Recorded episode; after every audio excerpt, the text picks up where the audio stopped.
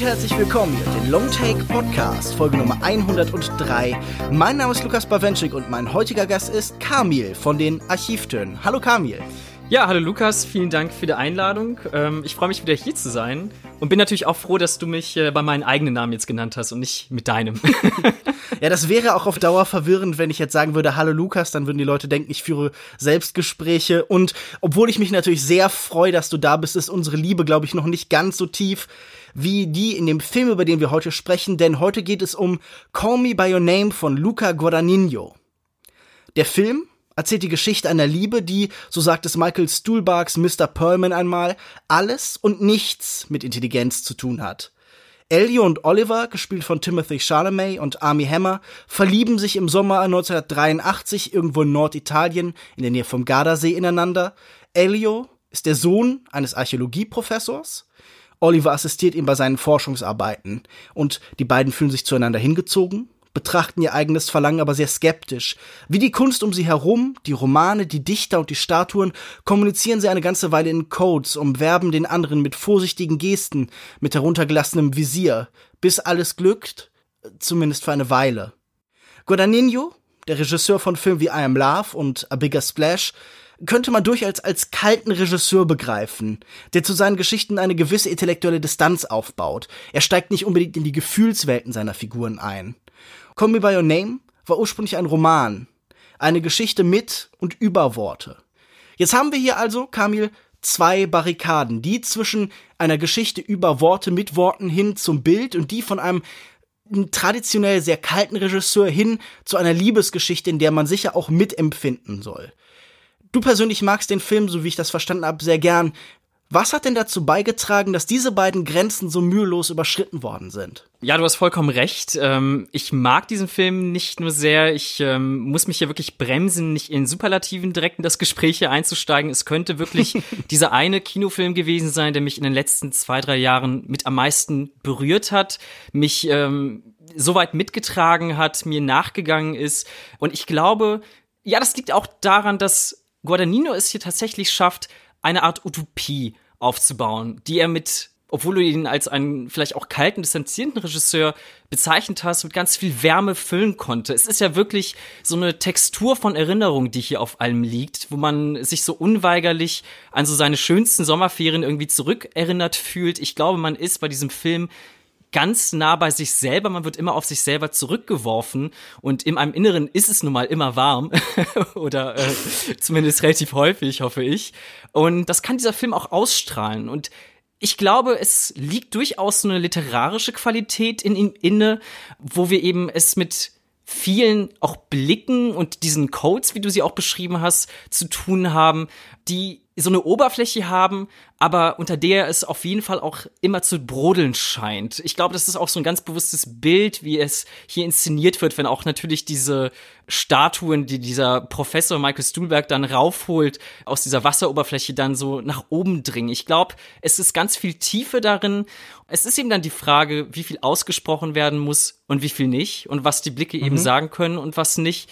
Und das ist eben die zentrale Frage, die er hier wirklich äh, trifft, finde ich. Ich finde das sehr interessant, was du sagst, weil ich vieles von dem, was du jetzt gerade beschreibst, so sehr anders gelesen habe. Also ich glaube, gerade in der ersten Stunde oder in den ersten zwei Dritteln des Films sogar, ist das wirklich genau auch dieser kalte und distanzierte Film, von dem Guadagnino eben schon immer fasziniert war. Und ich persönlich mag diesen Film sehr. Ich glaube, er ist gut angelegt und dieselbe Liebe wie viele andere kann ich aber nicht empfinden. Ich komme nicht ganz zu ihm durch. Ich habe immer so eine gewisse Distanz, auf die mich eben Guadagnino hält. Und wenn du jetzt hier zum Beispiel von diesen Blicken sprichst, dann finde ich ganz interessant zu beobachten, dass die Kamera hier diese Blicke beobachtet und nicht den Blick selbst einnimmt die meiste Zeit. Also mhm. wir haben immer noch so eine Stufe von Abstraktion. Ich habe gerade heute diesen Film zum zweiten Mal gesehen und fand sehr interessant, dass wir ganz oft eben Elio zuschauen, wie er zuschaut. Mhm. Also die Kamera nimmt nicht seine Perspektive ein, blickt nicht direkt auf das Objekt seiner Begierde, auf Oliver.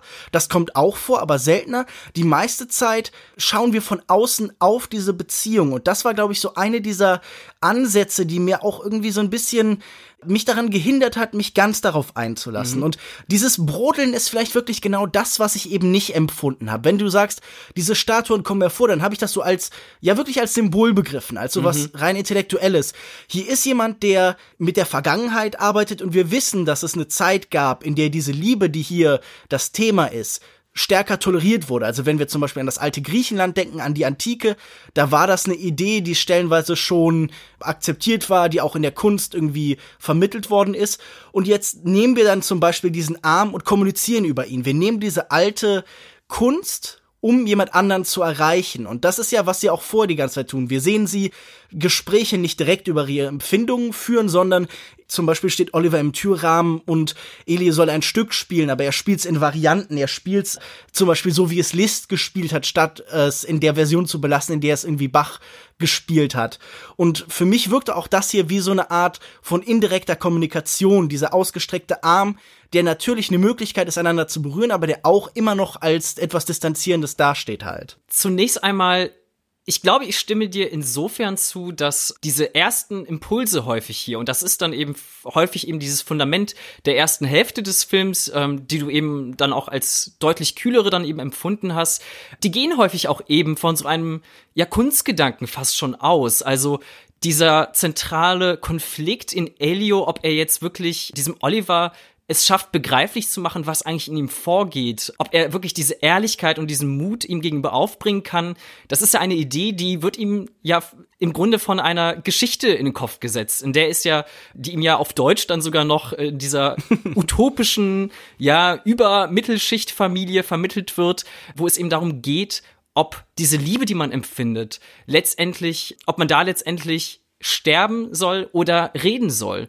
Es gibt nur diese beiden Möglichkeiten, diesen Mut dann zu fassen. Ich glaube, das sind so in Anführungszeichen Flausen, die ihm in den Kopf gesetzt werden, wo er seine Ideen teilweise hernimmt, die aber aus diesem vielleicht kühleren Kunstgedanken dann wirklich auch in dieses Zwischenmenschliche hineinführen und wo dann eben letztendlich diese Zwischenmenschlichkeit dann aufgeht und wie ich es eben empfunden habe, diese Oberfläche dann eben auch ähm, dann durchbrochen wird letztendlich und eben geredet wird.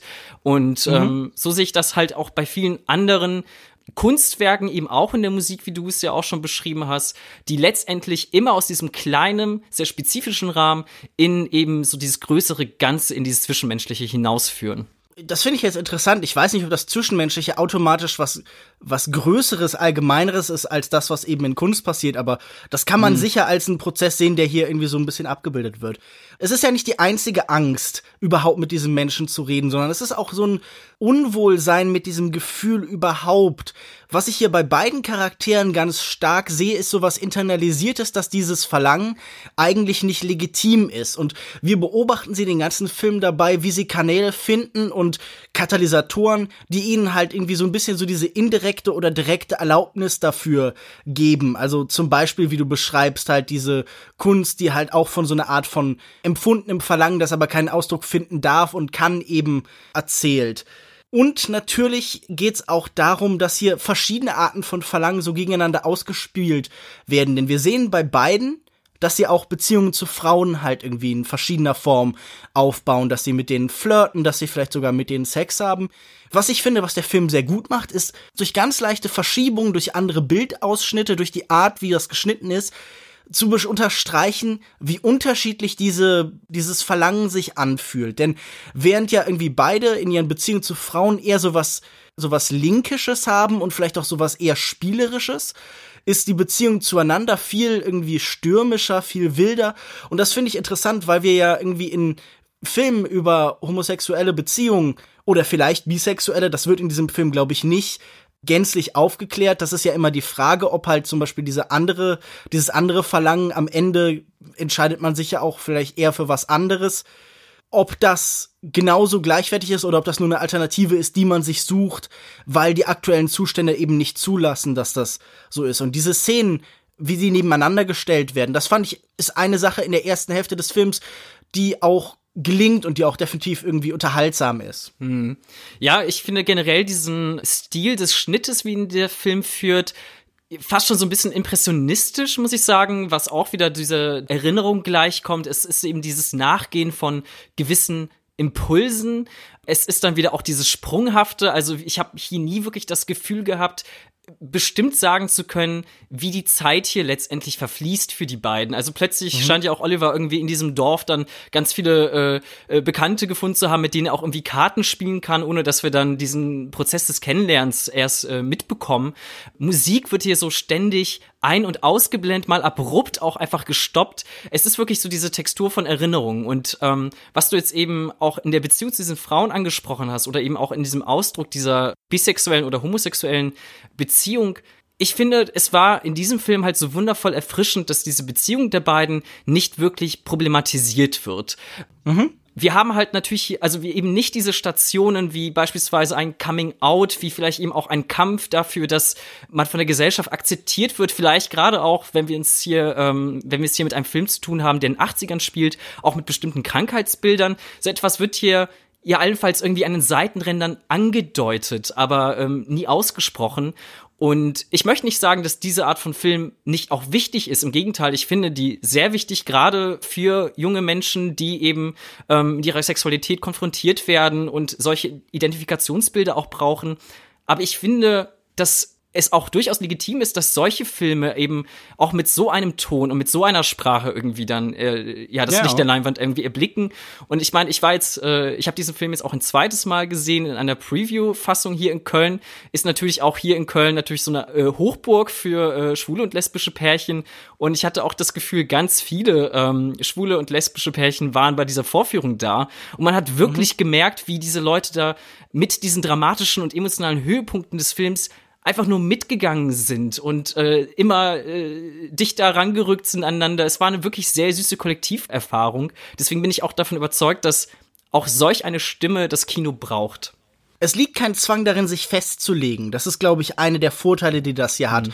Sondern man sieht, dass das eine Identität ist, mit der man arbeiten kann, mit der man auch eben spielen kann. Identität als was relativ Fluides wird ja in diesem Film auch in großen Teilen ja. erzählt. Wir wissen ja nicht, ob diese Beziehung hier automatisch besser oder ultimativ ist, ob das hier die letzte Liebe ist und danach ist alles vorbei. Natürlich ist diese Beziehung an eine große Empfindung, eben auch an eine permanente Erinnerung. Das kommt ja gerade in diesem sehr viel besprochenen und relativ zentralen Monolog am Ende noch mehr hervor, wie wichtig ist, diese Empfindung an diese Erinnerung zu knüpfen und das auch tatsächlich zuzulassen. Dieses Zeitlose, also dieses Gefühl von einer fehlenden Zeit, das ist ja, glaube ich, auch eine ganz bewusste Entscheidung. Dieser Sommer soll sich ja anfühlen wie einer dieser Sommer, die sich so endlos vor einem ausbreitet, hm. die man so faul vertrödelt, man weiß nicht so richtig, was man tut, man hat nichts Genaues geplant. Wir merken ja auch, dass Elio gerade dieses eigentlich Traumszenario, in dem alle bei traumhaften Temperaturen den ganzen Tag baden gehen und überall sind wunderschöne Menschen mit wenig Klamotten, dass das ihm nicht mal irgendwie so als besonders toller Ort vorkommt, sondern er lebt da halt, aber da ist auch immer so ein Abstand zu allen anderen. Er steht außen, er ist ein Außenseiter, nicht nur durch seine Familie, die ja nicht nur irgendwie so merkwürdig multikulturell ist, sondern die eben auch noch religiös sich von allen anderen um sich herum abhebt. Sie sind jüdisch in einem Italien, in dem die Rückstände des Faschismus immer noch da sind. Also der Duce hängt in irgendwelchen ruralen mhm. Häusern an den Wänden und verweist auf sich und dann sind dann auch irgendwelche Kriegerdenkmäler. Da ist ja auch eine andere Art von Vergangenheits Bewältigung und Auseinandersetzung mit der Vergangenheit praktiziert worden, als wir das hier aus Deutschland kennen. Man ist da, glaube ich, noch sehr viel nachsichtiger in der Art, wie diese Symbole in der Öffentlichkeit verbleiben. Und äh, man hat so einen gewissen Abstand. Man kommt ja auch aus dem Ausland, man spricht x verschiedene Sprachen, man kommuniziert auf Französisch, auf Englisch. Das Italienische kann man auch, auch das Deutsche, du hast ja schon gesagt, okay, diese Superfamilie, die irgendwie alles kann, die auch im besonderen Maße ja intellektuell ist die sich auch immer täglich mit so einem Kuss am Frühstückstisch begrüßt, ne? Also. ja, was, was auch so, so eine Mischung aus dem Italienischen und dem Französischen Ja, ja. irgendwie, glaube ich, ist.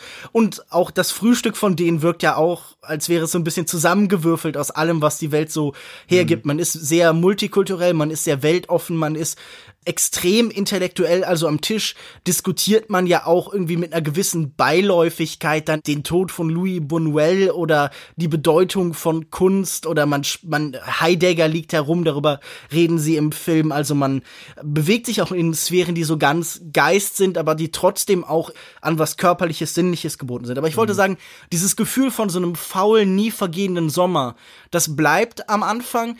Und das war irgendwie keine Welt, in die ich mit einer großen Begeisterung eingestiegen bin. Wir sehen das hier aus Elios Perspektive und er fühlt sich so als Außenseiter, er empfindet die Freude an dieser Welt nicht. Und das ging mir auch sehr, sehr lange so. Also Filmwelten kann man ja auch immer so ein bisschen auf die Art und Weise abklopfen. Man fragt, wie sehr würde ich hier gerne jetzt gerade sein wollen? Das ist natürlich nicht automatisch ein Qualitätsmerkmal, aber äh, trotz der Wärme, trotz der tollen Menschen, dass auch ich, genau wie Elio, irgendwie so außen vor geblieben bin und mir immer dachte so, ob ich jetzt hier wirklich so viel Zeit, in der nichts passiert, in der alles stillsteht, verbringen will. Ich verstehe die Absicht dahinter. Wir sollen erst uns sehr lange fühlen, als würde sich nichts vorwärts bewegen, als würden diese Beziehungen nie ganz zueinander kommen. Wir sollen auch eine gewisse Frustration, glaube ich, empfinden, dass hier die Liebe nicht ausgelebt werden kann. Und am Ende, dann setzt der Surfian Stevens Song ein und man tanzt eben durch die grünen Weiden und am Wasserfall. Das klingt hier jetzt kitschiger, als es im Film dann wirklich ist.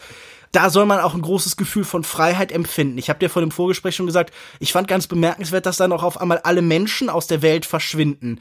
Diese ganze Gegend, diese ganze Aue, durch die man tanzt, ist leer. Die Stadt, durch die man geht, ist fast gänzlich menschenleer. Das Hotel, da begegnet man niemandem. Man ist ganz irgendwie nur noch in dieser Zweiereinheit.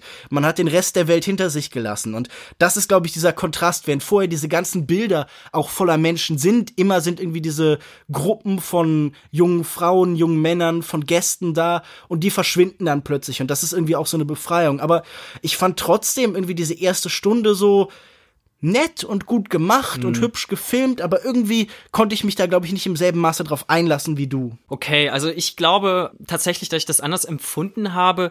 Ich meine, dass Guadagnino irgendwie sein Italien hier vernünftig in Szene setzen kann, das wissen wir, ne? Wo du auch, und da schließe ich mich vielleicht so an deine Eingangsfrage nochmal äh, zurück an, ist vielleicht so bei A Bigger Splash auch natürlich dieses Sonnendurchflutete als etwas sehr Trügerisches empfunden habe, wo natürlich auch eben uns bewusst an diesen Seiten des, des ja, Paradieses sozusagen uns dann eben diese Schatten dann, dann quasi da wieder hereinfallen, habe ich es hier wirklich als diese Utopie verstanden, als dieses zwar isolierte, aber eben auch als so eine Art Möglichkeit für Elio sich auch erstmal ja, vielleicht nicht zu finden, aber zumindest mit so vielen Ideen anzureichern und äh, sich auch mit sich selber erstmal beschäftigen zu können, dass man in irgendeiner Form auch ein bisschen vorbereitet auf diese Welt danach dann ähm, aus ihr hinausgehen kann. Also ich meine, ich muss zwar sagen, jeder, der irgendwie versucht, so Schönberg zu transkribieren äh, musikalisch, hat wahrscheinlich nicht alle Latten am Zaun, aber letztendlich ist es ein Mensch, wenn ich ihm so jetzt begegnen würde, nicht unheimlich beneiden würde, weil er eben, wie du auch schon sagtest, dreisprachig erzogen wurde und einfach sehr talentiert ist, aber auch dieses Talent nicht so sonderlich zur Schau stellt und nicht diese Arroganz mit sich bringt. In einer entscheidenden Szene gibt er ja sogar selber zu, dass er im Grunde nichts von der Welt weiß. Aber ich glaube, es ist genau dieser Ansatzpunkt, dass er diese Ideen erstmal entwickeln muss und vielleicht auch gerade dieses, diesen Mangel spüren muss darin, um dann anschließend, anschließend aus ihr rausmarschieren zu können. Also ich muss sagen, ich hätte schon gerne mal so zwei Jährchen, wo ich mich in die Sonne Italiens zurückziehen könnte, um da alle Bücher zu lesen, die ich auf der Palette habe. Hätte ich nichts dagegen. Und insofern habe ich mich da, glaube ich, wohler gefühlt.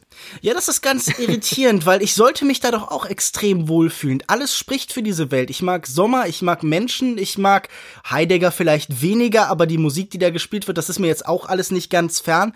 Und trotzdem fühlte sich das irgendwie leer und unerfüllt an. Und das ist vielleicht ganz interessant, dass du in diese Szene mit dem Kriegerdenkmal, die ich ganz anders gelesen habe, diese Erkenntnis vielleicht reingelesen hast. Denn es gibt ja einen Moment, man steht auf so einem Marktplatz zusammen und da ist ein Kriegerdenkmal und man geht um das herum. Das Kriegerdenkmal steht dann auf einmal zwischen diesen beiden Figuren und schafft so eine Distanz und Oliver sagt sowas wie, okay, du weißt doch wahrscheinlich alles oder du weißt wohl alles und dann sagt Elio, wie du schon beschrieben hast, okay, ich weiß eigentlich nichts. Und was dann nachher dazu führt, dass die beiden so ein bisschen auseinandergeht mhm. und sagen, okay, man darf nicht darüber sprechen. Und für mich war dann ganz klar, okay, er weiß nichts über die Liebe und er mhm. weiß nichts über die Sexualität. Und das ist auch so ein Eingeständnis in diesem Moment. Das ist so eine Art Vorstoß, der aber in diesem Moment noch nicht erwidert wird, der zurückgewiesen wird, der irgendwie endet, in dem, obwohl die beiden am Ende dieser Szene zusammenkommen, visuell immer noch eine Trennung zwischen den beiden ist. Mhm. Und für mich war das auch, wenn ich das so weiterdenke,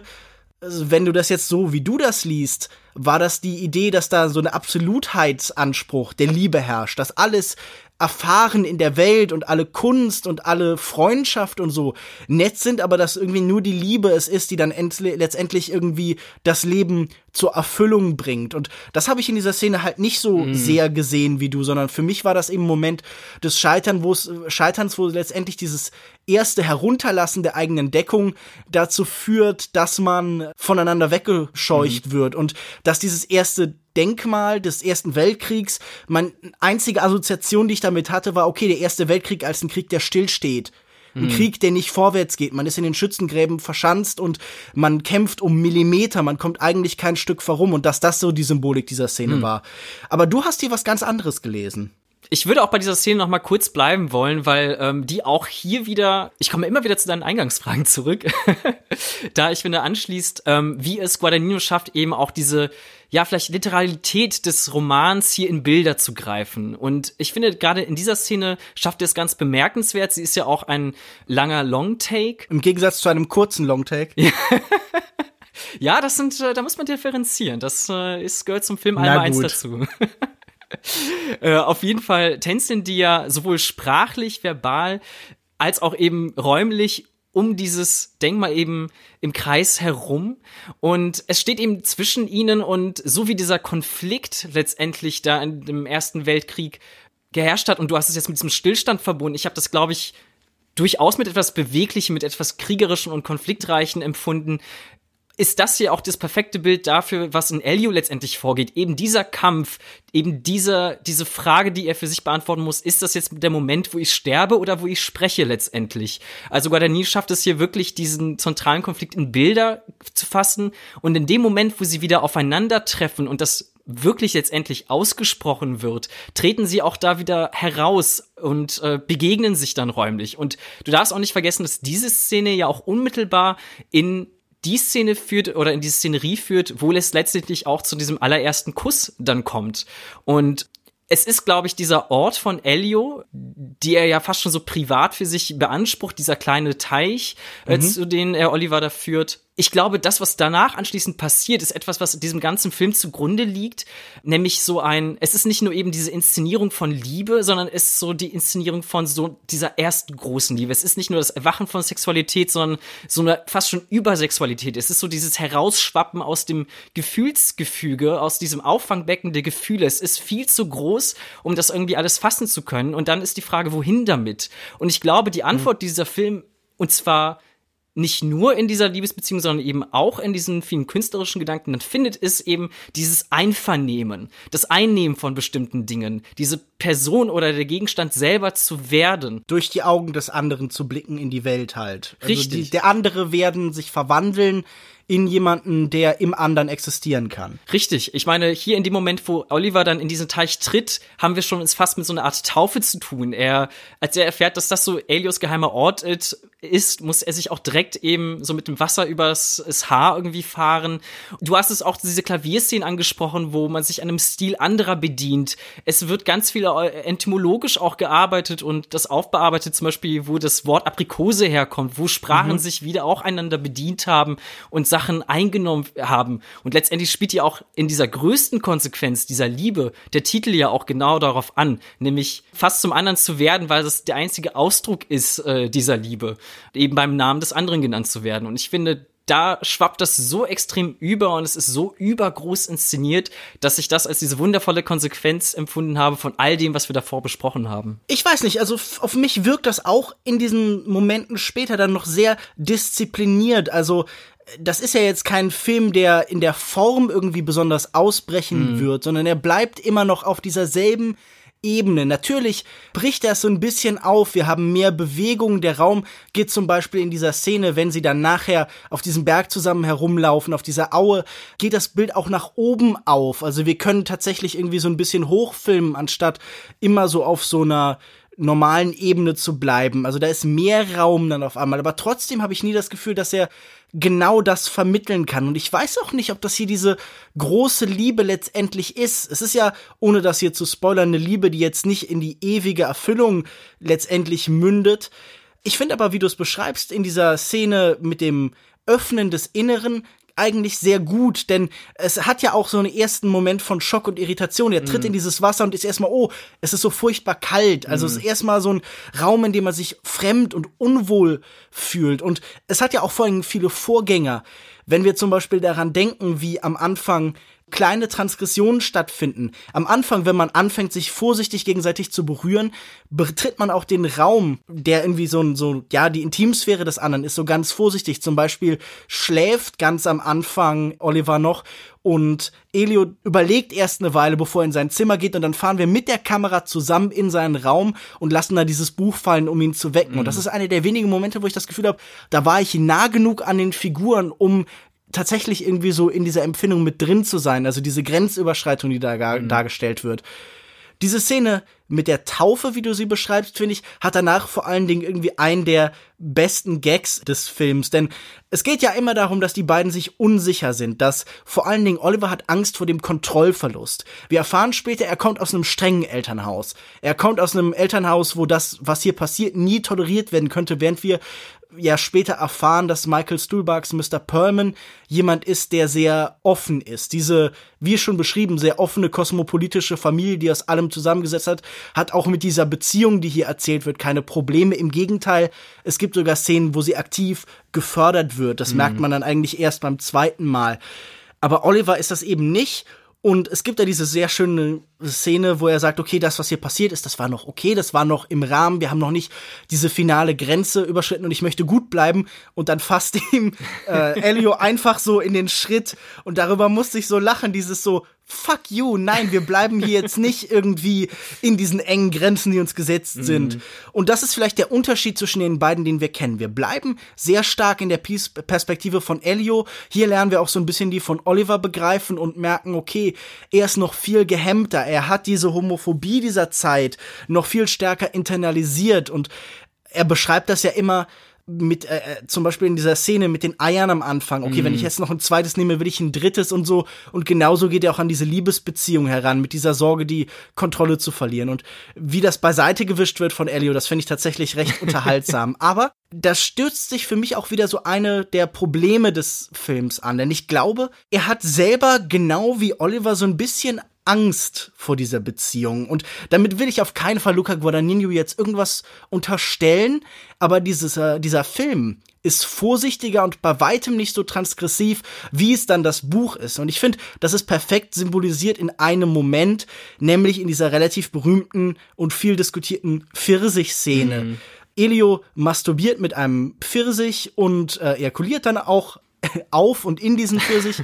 und während im Buch dann diese grandioses äh, Pointe kommt, dass dann tatsächlich Oliver hineinbeißt, herzhaft und alles, was irgendwie an so Konsum, was an der Auseinandersetzung mit Nahrungsmitteln vorher bei ihm skeptisch war, das fällt dann weg, äh, während im Film das Ganze so ein bisschen beiseite geschoben wird. Und allgemein habe ich mich gefragt, sind wir nicht an dem Punkt, wo wir Homosexualität und einfach andere Sexualität, also nicht heterosexuelle Sexualität, wie auch immer man dazu sagen will, in der wir die so furchtbar geschmackvoll und angenehm und mittelständisch und bürgerlich eben darstellen. Also ich frage mich, sind wir nicht auch an dem Punkt, wo im Mainstream-Kino mehr passieren kann? Mhm. Das, da war ich halt so skeptisch. Immer fährt die Kamera weg, immer sind da diese wunderschönen, perfekten Menschen ohne eine Falte. Und ich habe mich einfach gefragt, warum fällt da sowas weg, was irgendwie noch im Buch war? Also welche Angst hat Luca Guadagnino? Geht es darum, dass er Angst hat, dass er nicht bei einem Mainstream-Publikum ankommt, dass er nicht bei der Academy ankommt oder so? Glaubst du, dass dieser Film diese Zurückhaltung, die an manchen Stellen waltet, nötig hat? Das finde ich jetzt echt interessant, äh, dass du diese Pfirsichszene an, ansprichst. Ich, also ich lese den Roman auch gerade, weiß noch nicht ganz so weit äh, gekommen, noch nicht ganz so durch.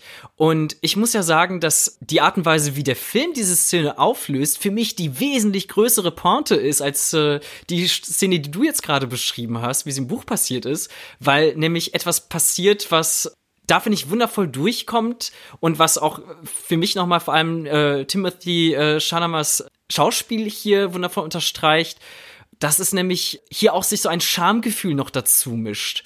Und mhm. ich glaube, das geht eben aus dieser Diskrepanz dieser beiden Figuren hervor, wie du schon beschrieben hast. Oliver, der halt ganz bewusst sich ausbremsen muss, der auf dieser Tanzfläche ja wirklich, also abgeht. Das ist einer dieser Menschen, auf die man aufpassen müsste auf der Tanzfläche, dass man nicht an sie gerät.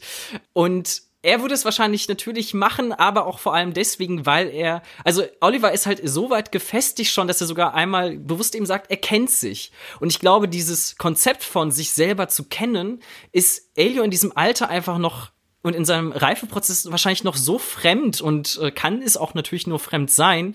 Dieser Moment von des sexuellen irgendwie Loslassens bis hin aber dann doch zu dieser gleichzeitigen Scham, die sich dazu mischt und dieses Austangieren von Grenzen, dieses Ausloten auch hier wieder von Impulsen. Ich finde, das ist so viel wirkungsvoller, als wenn die beiden sich da jetzt irgendwie drüber schlapp gelacht hätten, wenn ich ehrlich bin.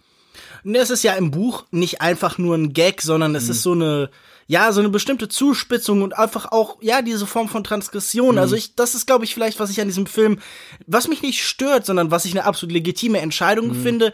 Aber ich glaube, ich bin an dem Punkt, wo ich mir denke, so, okay, wir haben jetzt in diesem Hollywood-Kino-Bereich, ich weiß, das ist kein Hollywood-Film, aber er arbeitet auch mit Hollywood-Darstellern und er wird jetzt auch einem Hollywood-Publikum gutiert dass wir da irgendwie in den Zeiten von vorsichtiger und auf alle, sowohl auf die Figuren in der Geschichte als auch die außerhalb Rücksicht nehmenden Distanz bleiben.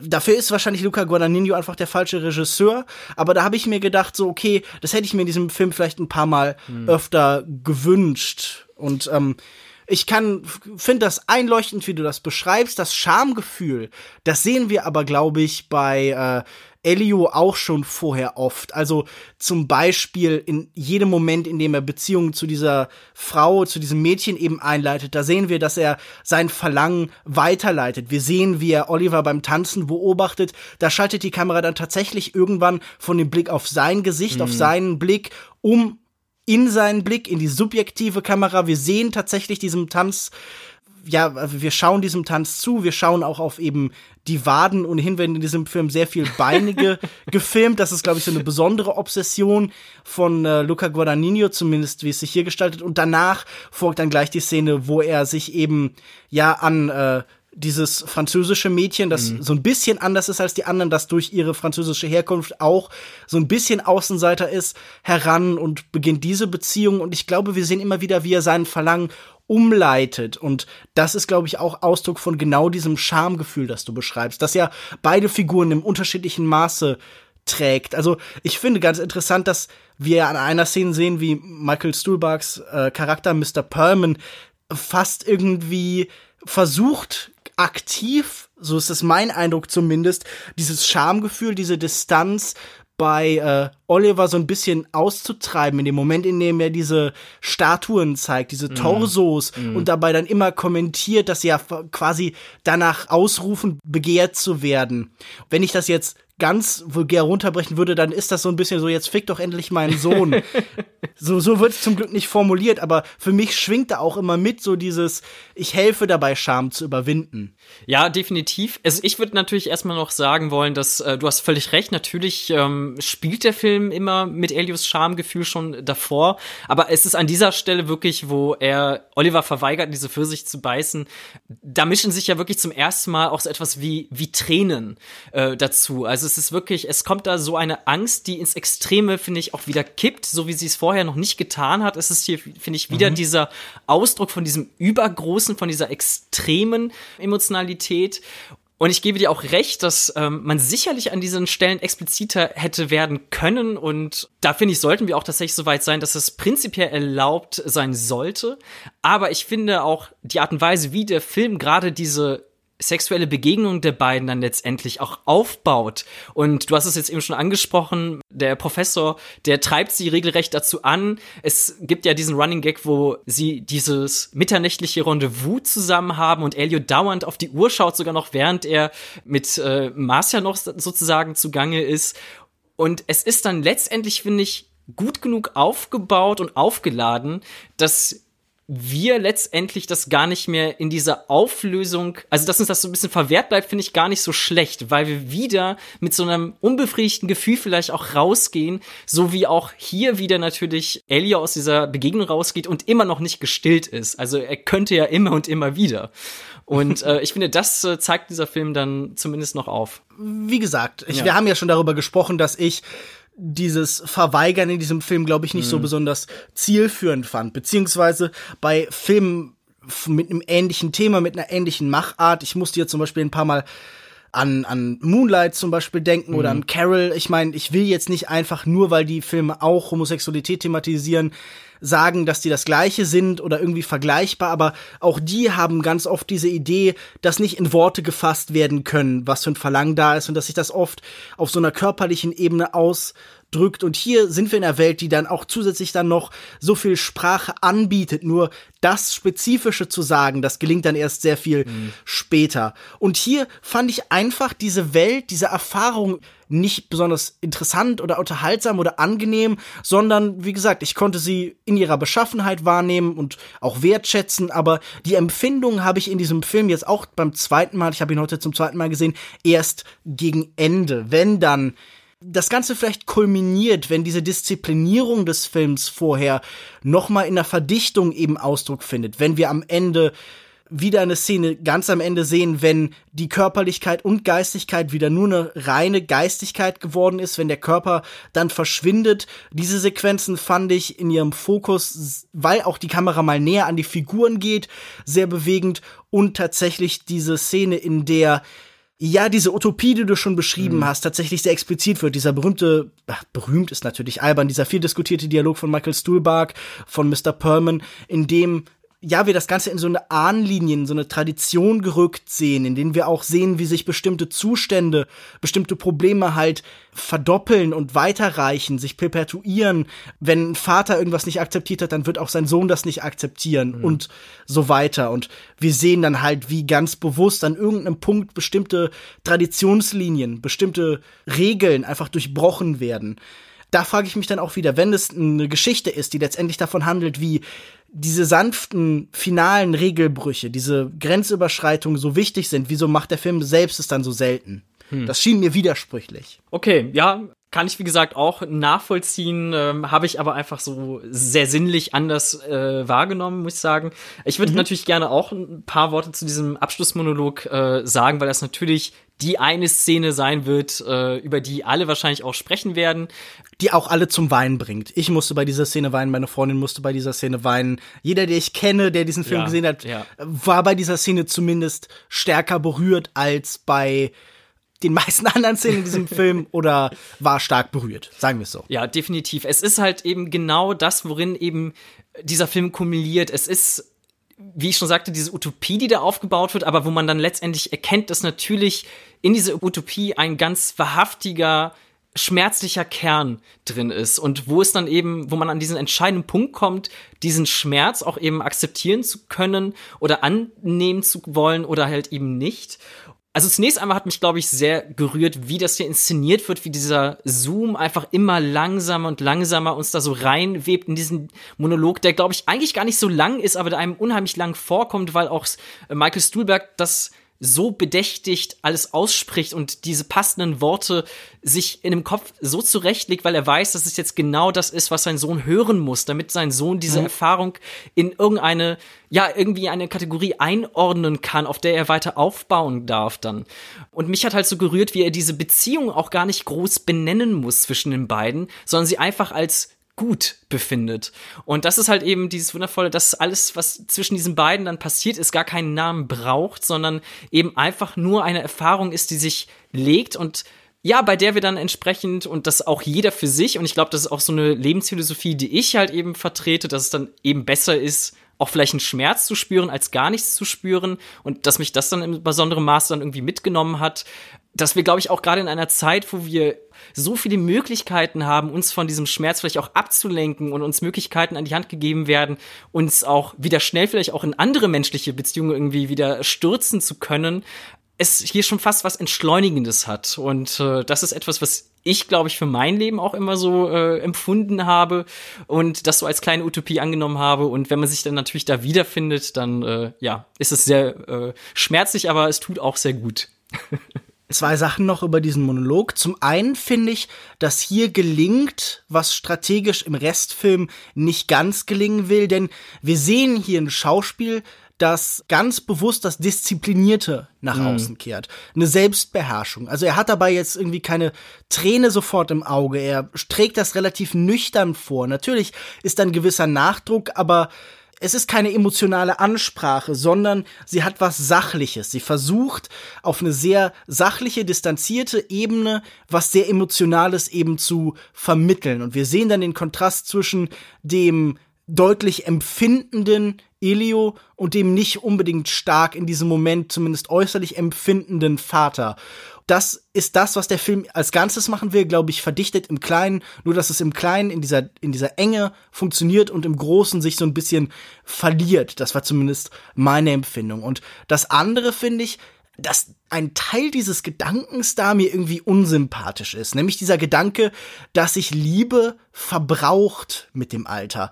Und das weiß ich nicht, ob ich das, also das kann ich natürlich nicht beurteilen. Ich bin jetzt noch nicht 50, 60, 70, 80, ich bin noch nicht alt. Aber diese Idee, dass wir nur eine begrenzte Menge von Liebe für die Welt oder so haben, was so ein bisschen darin mitschwingt, als wäre das ein verbrauchbares Gut. Mhm. Das scheint mir irgendwie merkwürdig. Natürlich kann ich akzeptieren, wenn er sagt, wir müssen den Schmerz von sowas auch zulassen, wir müssen den an die Erinnerung binden, weil ein Schmerz ein Teil davon ist. Also so diese Idee, Kontraste zu schaffen, sicher auch eine der Strategien des Filmes, dieser Kontrast zwischen dem ersten Teil und dem zweiten, der halt so ein Freiheitsgefühl, so ein Gefühl von Offenheit vermittelt. Aber auch da bin ich irgendwie skeptisch. Mhm. Und ich, ich war also, ist Liebe was Verbrauchbares? Ich weiß, was du meinst und ich, das würde ich auch definitiv so nicht unterschreiben. Also was, also diese Idee des Films würde ich da vielleicht auch nicht unbedingt unterschreiben. Aber ich finde, was da mitschwingt und das ist zumindest etwas, was ich äh, jetzt so gerade auch in meinem Bekanntenkreis immer wieder mitkriegen muss, ist, dass wenn Leute dann halt eben auch sich sehr intensiv auf eine Beziehung einlassen, aber die eben dann doch letztendlich in die Brüche geht, dass die Lehre, die die meisten daraus ziehen, ist, dass sie in eine Art Schutzmechanismus übergehen möchten, um sich eben dem anderen danach nicht mehr so preiszugeben. Ich glaube schon, dass prinzipiell man dann immer noch in der Lage wäre und dass es noch nicht dann verbraucht wäre, aber dass man ein bewusstes Zurücknehmen irgendwie dann initiiert. Also so habe ich das ein bisschen äh, gedeutet und verstanden und dass man da vielleicht so zum falschen Schluss gelangt, sich für andere dann noch äh, zurücknehmen zu müssen, aus Angst wieder verletzt zu werden. Was, glaube ich, sehr menschlich ist und sehr verständlich ist, aber was, äh, wenn man das zu kontrolliert dann vielleicht herangeht, eben nicht mehr in dieses Überbordene dann äh, und in dieses Intensive gelangen kann, so wie das in dieser großen Emotionalität hier äh, im Film dann existiert wird. So habe ich es verstanden. Vielleicht eine letzte Sache, die mir noch besonders in Erinnerung geblieben ist bei diesem Film und ähm, die den Film vielleicht auch für mich wunderbar auf diesen Punkt bringt, ist, und auch da kreise ich vielleicht so ein bisschen wieder an Anfang zurück, wieder zurück zur Kunst. Es äh, gibt da ja ein Fragment, wo auch aus Heraklit was vorgelesen wird. Mhm. Ich bin jetzt absolut kein Experte, was griechische Philosophen angeht, aber ähm, was hier ja besondere Verwendung findet, ich weiß es nicht, ob als reines Zitat oder schon von Oliver, der auch an ein Buch schreibt, kommentiert, ist so die Idee eines Flusses und dass manche Dinge sich dauernd verändern müssen, um die gleichen bleiben zu können. Und ich glaube, dass genau das in diesem Fluss, äh, in diesem Film auch, da habe ich mich schon versprochen und die Metapher im Grunde zu Ende geführt, in diesem Film passiert. Und zwar eben vor allem auch durch diese Bilder, durch diese Blicke. Wir werden ja eben mit diesen Blicken häufig alleine gelassen und sehen, wie diese Impulse diesen Charakteren da irgendwie durchgehen und diese äußeren Umstände, wie sie auch am Ende des Films dann gezeigt werden, sind im Grunde die gleichen. Es ist so eine Art Status quo. Elio ist wieder bei seinen Eltern. Es gibt wieder diese Blicke in die, in die Kaminfeuer. Ich finde es halt so bemerkenswert, dass obwohl diese äußeren Umstände da sind, wir ganz genau wissen, dass etwas ganz Großes sich in ihm verschoben hat und bewegt hat. Er mag vielleicht noch die gleiche Person sein. Wie gesagt, der Fluss in seinen äußeren Umständen, seinen Rahmenbedingungen ist der gleiche. Aber in diesem Inneren hat sich etwas ganz Gewaltiges getan und ich fand einfach dieses, dieses Bild des Flusses einfach ein so schönes Bild für das Heranwachsen als solches. Das, äh, finde ich, bringt dieser Film dann gerade in dieser wundervollen letzten Szene, die, glaube ich, auch vielen noch in Erinnerung bleiben werden, die jeder dann für sich emotional miterleben darf, ähm, wunderschön auf den Punkt natürlich ist das ein Gedanke, der so bei Heraklit abgebildet wird, dass äh, Panterei alles fließt. Das ist ja so der zentrale Grundsatz von dem ganzen heraklitischen Denken, wenn man es auf, äh, auf zwei Wörter runterbrechen will. Nun gut, aber das klingt meiner Meinung nach schon sehr stark nach einem Fazit. Möchtest du das noch ein bisschen weiter ausführen? Wie hat dir letztendlich Call Me By Your Name gefallen? Und jetzt von mir aus alle Superlative, die du dir aufgespart hast. Wir wollen dir auch nicht, dass das hier irgendwie unbefriedigend für dich wirkt, dass das wie für mich die erste Stunde dieses Films ist. Call me by your name. Es gibt von mir auf jeden Fall fünf von fünf Pfirsichen erst einmal, das ist ganz klar, in die ich alle beherzt reinbeiße. Ähm, Ach so, na, ich dachte, mit denen du allen Sex hast. ja, es, ähm, ich, man muss ja nicht alles verraten entsprechend. Ne? Mhm. Ähm, gut, auf jeden Fall ist es, wie gesagt, ein Gentleman schweigt und genießt. Ich habe wieder einen Pfirsich verführt. Ja, also äh, jetzt wissen auch alle, wie aufregend immer mein Besuch des Biomarktes ist. Nun gut. Sie haben mich schon mehrfach rausgeschmissen. Ja, also, ich empfand den Film als sehr sinnlich. Fange ich doch damit an. Nein, es ist, wie gesagt, einer dieser Filme, von denen ich einfach nur den Soundtrack nochmal hören muss, um wieder völlig in diese Oase, die er mir hier so als Teppich unter mir ausrollt, mich hineinfallen zu können. Es ist ein Film, glaube ich, der uns bewusst Flächen und Projektionsräume bietet, um letztendlich wieder in das eigene Sinieren zu gelangen, um über unsere eigene Lebensstation zu gehen, um uns ja, ein Plädoyer für die Neugier im Leben, für den Erfahrungsreichtum des Lebens vor Augen zu halten. Natürlich auch des Verlangens und vielleicht auch eben auch den Gefahren des Verlangens, aber ähm, da darf sich eben jeder so sein eigenes Urteil bilden. Ich glaube, er ist so universell gehalten, dass sich ein jeder in ihm in irgendeiner Form wiederfinden wird. Und ähm, ich habe mich da jedenfalls in besonderem Maße wiedergefunden. Und deswegen wird es, glaube ich, einer dieser Filme sein, die ich äh, noch eine ganze Zeit lang mit mir rumtragen werde. Bei mir hat dieser Film leider in letzter Konsequenz nicht sonderlich gut gewirkt. Ich bin irgendwie auf Distanz geblieben. Ich hatte in weiten Teilen sicher Spaß mit ihm. Ich fand das alles schön. Ich fand die Symbole gut platziert. Mir haben diese Dialoge gefallen. Ich mochte die Einstellung. Das war alles nett und gut anzusehen. Aber wirklich bekommen hat er mich erst in seiner letzten halben Stunde. Ich musste sehr lange warten, bis dieser Film zu mir durchgedrungen ist. Das macht ihn nicht schlecht, aber das ist kein Film, den ich im gleichen Maße vorbehaltslos lieben kann wie du, sondern es gibt ein paar Sachen, die mich stören. Ein paar Sachen, wo ich die ganze Zeit so ein bisschen drüber gegrübelt habe. Hätte er nicht als Buch besser funktioniert? Meiner Meinung nach ist das Buch ein wenig besser als der Film. Hätte es nicht vielleicht mit einem anderen Regisseur besser funktioniert, das mag gut sein, darüber will ich nicht spekulieren. Es gibt so ein paar Vorbehalte, die ich habe. Ich mag diesen Film. Ich finde, er ist definitiv einer der besten, die in dieser Oscar-Season äh, aktiv ist. Also, wenn dieser Film statt Three Billboards alle Preise absahnen würde, dann wäre das schon ganz gut. Oder statt Shape of Water, zwei Filme, die ich nicht so furchtbar gerne mag. Aber äh, diese letzte endgültige Liebe, wie sie hier vielleicht auch die Figuren finden oder eben auch nicht finden, weil es sie wieder auseinanderreißt, die konnte ich nicht empfinden. Nun gut, aber wenn ihr das komplett anders seht als wir, wenn ihr diesen Film vielleicht hasst, wenn ihr ihn gelangweilt gesehen habt, wenn ihr euch gedacht habt, mein Gott, der arme Pfirsich, meine, keine Ahnung, meine Eltern waren Pfirsiche, wie können sie ihm das nur antun?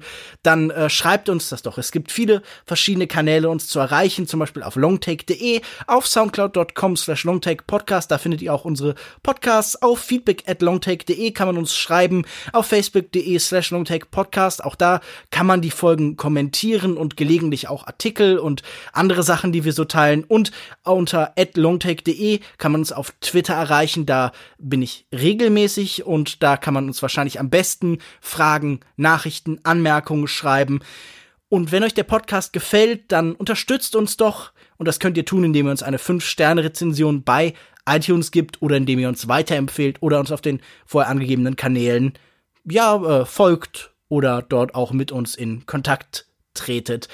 Dann bleibt mir eigentlich nur noch zu sagen, Kamil, vielen Dank, dass du dir die Zeit genommen hast. Sehr, sehr gerne. Hat mir wieder großen Spaß gemacht.